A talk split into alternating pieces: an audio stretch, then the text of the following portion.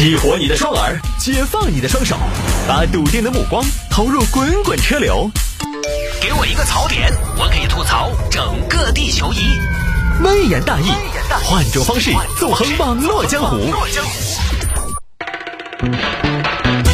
来，欢迎各位来到今天的微言大义，要继续跟您分享网络上一些热门的、有意思的小新闻。哎呀，各位，今天这期的微言大义呢，就是最后一期还要重播的微言大义了。从明天开始，晚高峰直播的微言大义呢，就不在早间进行重播了。下周星期一开始呢，我也要去九五点五岷江音乐做一档上午的新节目啊。当然，城市大玩家和微言大义在一零二点六这个频率的两个小时呢，也是不会动的啊。听直播的朋友呢，没有问题，没有影响。那么以后呢，如果是早间听重播的朋友习惯了，听不到了怎么办？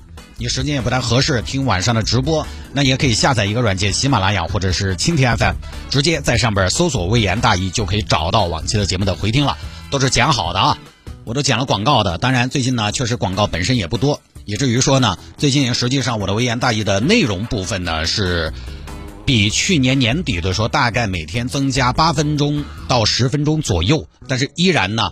大家听我的节目，你就发现，如果你听得整的话，你会发现每天六点四十多，还不到五十，我基本上就下班了。很多朋友觉得，但是今天下班这么早啊，呃，是因为中间的广告相对比较没那么多。年初呢，基本上都是这样的状态啊，所以这两天听节目呢，确实也挺舒服的，没那么多的干扰。今天呢，很多朋友在朋友圈转发一个消息哈，橙色预警，成都的重污染天气橙色预警降级为黄色预警。我也不知道大家是。哪儿来的劲头要转这个消息？这个消息对收音机前大多数的听众朋友没有影响，因为重污染天气橙色预警降为黄色预警，并不影响私家车限行，并不影响机动车限行，还是六点到二十二点。这个是之前就兴好的规矩。哎，只要重污染天气达到黄色预警，那么就是六点到二十二点限行，包括橙色预警同样也是六点到二十二点限行。那么到了红色预警呢？是单双号限行，当然，连着好多年，成都都没有启动过红色预警了，所以大家也不用担心什么单双号啊。这马上呢也进入春天了，春天一来呢，对流天气相对多一点，静稳的状态呢相对少一点，这个空气质量呢马上也会好起来。这个限行呢六到二十二啊，我估计呢也就最后这么一两次吧，所以现在依然是限行，早上六点到晚上二十二点，好吧。言归正传，开始分享今天的小新闻。有听众朋友说摆下这个事情：情侣去超市偷东西前先订货，就是说什么意思呢？超市没有这个东西，他们还预定。这个事情发生在杭州，杭州一对情侣前段时间突然想吃好的了。哎，奶奶，过年过节想不想吃点好东西？吃啥好的呀？想不想吃螃蟹、龙虾，再喝点白酒？哎呀，不要那些东西又贵又没吃头。不是啊。你觉得他们的石头其实是因为它贵？如果请你吃不要钱，你吃不吃？那你要这么说，那当然可以呀，那就对了噻。我们也吃不要钱的，上哪儿吃不要钱的呀？偷就是了噻，偷。老公，那不是违法的吗？而且也不道德，道德。句话，有钱人割你韭菜的时候，他们道德了吗？岳父费收钱跑路的时候，他们道德了吗？行业大佬内幕交易，他们道德了吗？有钱人突破道德，连招呼都没给你打一个，所以你就是啊，差生文具多，人穷道德高。我们不过是偷点吃的，那又不害人，社会危害性显著轻微，我觉得没有任何问题。这边跑到超市去偷了一只龙虾，几只螃蟹，还偷了一一瓶五粮液，当天尝到甜头了。老公。你不要说，不要钱的龙虾吃起确实不一样，是比买的龙虾好吃些。那肯定噻，明年吃不吃嘛？怎么整嘛？可以啊，吃啊。那行，那明年我们又去。可以啊，但是我觉得明年不要再偷螃蟹了吧？那个螃蟹真的没什么吃头，它这个太小了。行行，你不喜欢吃螃蟹是不是？那明年我们只吃龙虾。老公给你弄个芝士龙虾，弄个蒜蓉的，两只行不行？但是我看今天他们那个鱼缸头好像已经没有龙虾了吧？我们偷的就是最后一只了。哦，你看清楚了没得了？没有啦，没得库存了。那这个样子，我先喊他们备起，什么意思？就，哎，你还不懂这种大海鲜，他们可以订货。你等让我打电话订一下。喂，请问是那个撇油烧超市哇？你好，哎，你好，是这个样子啊哈。你们那儿有没得那个波士顿龙虾？我明天想过来买两只。哦，波士顿龙虾是吧？波士顿龙虾我们这儿没有了。你要的话，我们这儿，我我们这儿还得去调货，我们要去都江堰给你调货。那就帮我调两只嘛，我明天过来了，要两只大的哈，谢谢。明天下午点过来了。好的，先生您贵姓？免贵姓谢。好嘞，好嘞，好嘞，行行，我明天来。第二天呢，这对情侣又去了，在里边旋了几圈找机会。老公，龙虾，龙虾，龙虾，怎么还没下手呢？等一下，现在不是好时机，正在里面炫。结果呢，超市里边已经发现两个人头一天的踪迹了，发现这两个人又去了，在里边炫了几圈。菊花，菊花，菊花，嫌疑人好像进来了。收到，收到，我马上去把他们端下来，你马上报警。这边警方赶到现场。昨天偷的东西呢？警察同志，我不晓得你们在说啥子。我就是我带我女朋友过来偷，不是买个东西，他们就帮我们端到了。装装装装装装装，我们是有监控的，你还装？来，要不你们自己看看。呃，这个不是我们吧？你俩衣服都没换，不是你们。东西呢？东西呢？不要狡辩了。嗯，都东西吃了，东西吃了，那么今天又来干嘛呀？嗯。因为东西吃完了，我们就今天过来想买点东西，想买点东西，是想买点东西还是偷点东西呀？嗯，我们是打算买。你自己信不信？打算买？买啥呀？你俩在店里转了四五圈，啥也没买，怎么的？没有喜欢的东西呀？呃，还没看好。那让我猜猜，二位看得上啥？我给你们拿。海鲜过敏不？不过敏。那龙虾吃得惯不？我们今天刚进了两只龙虾。哎，龙虾吃不来，吃不来，吃不来，吃不来！你们还打电话订两只，吃不来，送人呐！哎呀，我啥子意思？啥子意思？打电话订龙虾的不是你俩吗？不是你吗？你说你俩抗力啊，坑力吧，挺有创意啊，没把自己当外人。店里都被你们偷绝户了，没货了，你们也不放过。哎，我就想问一下两位，偷东西不是有什么偷什么吗？还兴订货偷东西啊？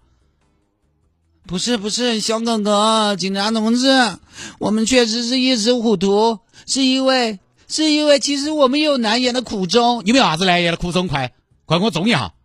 是因为是因为我男朋友他爸爸妈妈他们从乡底下过来了。然后呢？爸爸妈妈从乡下来了。然后呢？爸爸妈妈爱吃龙虾，爱喝五粮液，是不是？真的真的，我们是第一次，第一次怎么了？第一次偷东西就可以不处罚吗？你们昨天四只螃蟹、两只龙虾、一瓶五粮液，你这一顿饭规格挺高啊！你俩可是美食家，会吃会喝懂生活呀！目前两个人已经被行政拘留了，就这么事儿啊。这个以前我们也分享过了，现在很多超市呢，它是自助买单，自助买单这个事儿呢，它节省人力，呃，但是呢，确实他很多时候靠自觉。但是人家超市也不傻的，他还是有一套防范机制的。人家心头也有数，第一次你偷了，第二次去保证早起。人家就是什么呢？放长线钓大鱼。谢总，有人偷了只龙虾，不着急，达到立案标准再收网。哎呀，所以看这个新闻呢，也不知道啊，有些年轻人他到底过的什么样的生活？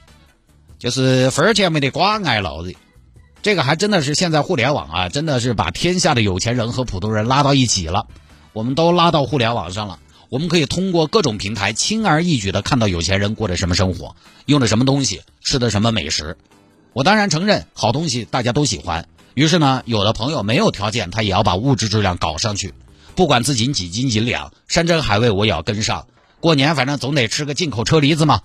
哎呀，智力都一般，我得吃新西兰的两百多一斤的年夜饭。没点大海鲜都不完整，海鲜它基围虾这些东西，扇贝这些东西都不算海鲜。它整个龙虾、整个大螃蟹、帝王蟹，人均五百的日料，正常价格还好吧？小贵，自助餐每个人均三百，品质他都觉得不行。就消费这块懂得多，但是呢，包包头又摸不出，知道什么东西好，无奈包包里边钞票少，诱惑多了，能力又跟不上。而且啊，我还是觉得什么年纪就该有那个年纪的样子，这是另外一个观点啊，就跟这个事儿不一定有太大的关系。但是我觉得，哎，有道理。我今天在节目里边跟大家分享一下，我也年轻过。那我想说呢，你说你年纪轻轻的，年轻八轻的，你吃啥子龙虾嘛？我勒个天！哎，各位可能要说，探哥年轻跟吃不吃龙虾有什么关系？我觉得有关系。有些东西我就这么说。你年轻人做起来不像，哎，我就这么说，不是年轻人吃的东西。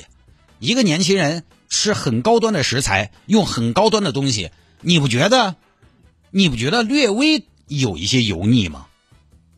一个年轻人吃龙虾喝五粮液，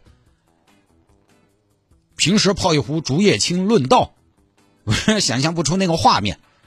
年轻人嘛，就说实话，你就吃点鬼饮食，味道又劲爆，收费也友好。我觉得好多东西，那就特别高端的东西，穿着也好，还有这个吃的东西也好，它有的时候不是年轻人适合的东西。我现在我都上班十七年了，我都只敢吃点鸡尾虾。你一个年轻娃儿凭啥子嘛？我问过成都一个牛排店，他们家人均六百左右。当时我问负责人：“你们这儿年轻人多吧？”因为我总觉得那一带活动年轻人多，而且牛排这种嘛，西餐嘛，年轻人接受度更高，更喜欢。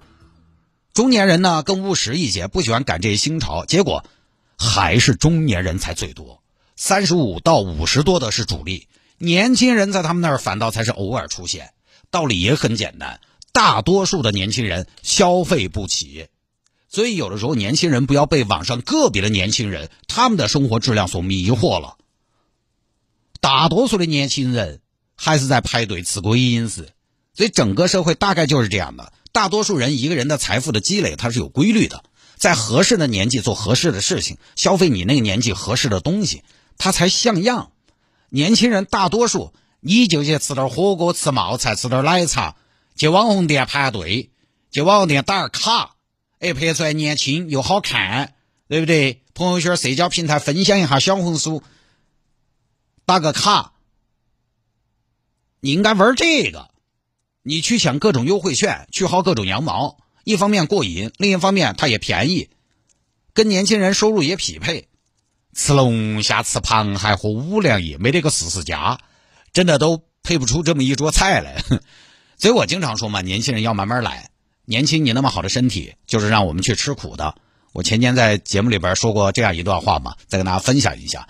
年轻的时候，你那双强健的双腿不应该去开车，应该去走路。你那强健的身体不应该去穿金戴银，而应该去迎接风雨洗礼；你那旺盛的精力不应该去夜夜笙歌，而应该学会控制自己；你那最巅峰的容颜不是让你去比吃比穿，而是让你尝试着干干净净、内心安然；你那最巅峰的记忆不是让你去游戏中消耗，在无趣中挥霍，而是让你勤学苦练、厚积薄发。你看嘛，这个就是人类进化的智慧，在你最好的时候给你最好的淬炼。我虽然当然。现在回头看，当年也没做到，但是想现在想想呢，走了一些弯路嘛，真的就是如此。因为我当年也可以在二十多岁的时候冬天睡凉席，现在我一年开三个月暖气。二十多岁的时候我可以连到熬两个通宵，现在我一天可以在沙发上睡三觉，就一个下午啊。你年纪大，身体和精力不比当年，但是你收入高了，你自然就可以去享受一些更好的物质。所谓的身体不够，装备来凑。这个时候呢，你消费起来也没负担，使用起来也自然。年轻的时候迎风尿三丈，就不该有一副中年气。那有些二十多岁的朋友痛风、脂肪肝，我当年二十八九岁的时候一百四十多斤，脂肪肝加骨质疏松，稍微走快点，我觉得我都有可能瘫软在路上，你知道吗？尤其是有的时候稍微带点小跑，我那个时候胖的，甚至感觉到自己有胸，是吧？多少珠圆玉润在风中。现在想一下，就还是觉得呢，多少还是辜负了“年轻”这两个字。哎，咋儿吧你呢？年轻还是应该轻快。年轻人，你整点鲍鱼仔就行了嘛？你非得去吃两头鲍，吃点基围虾就行了嘛？你非要整波龙，喝点江小白就行了吧？你非要整五粮液？这个世界有那个条件的年轻人少。当然，很多事情真的是要经历过了，可能才懂。毕竟我们那二年还有朋友二十多岁就在吃雪茄了，住个六人间，上的是公共卫生间，吃的是食堂三块五的套饭，他反正也要整个长城雪茄在那傲气。一个学生非要把自己熬成大亨，可能在有些阶段确实也是这样的心态吧，把头发梳成大人模样，没必要。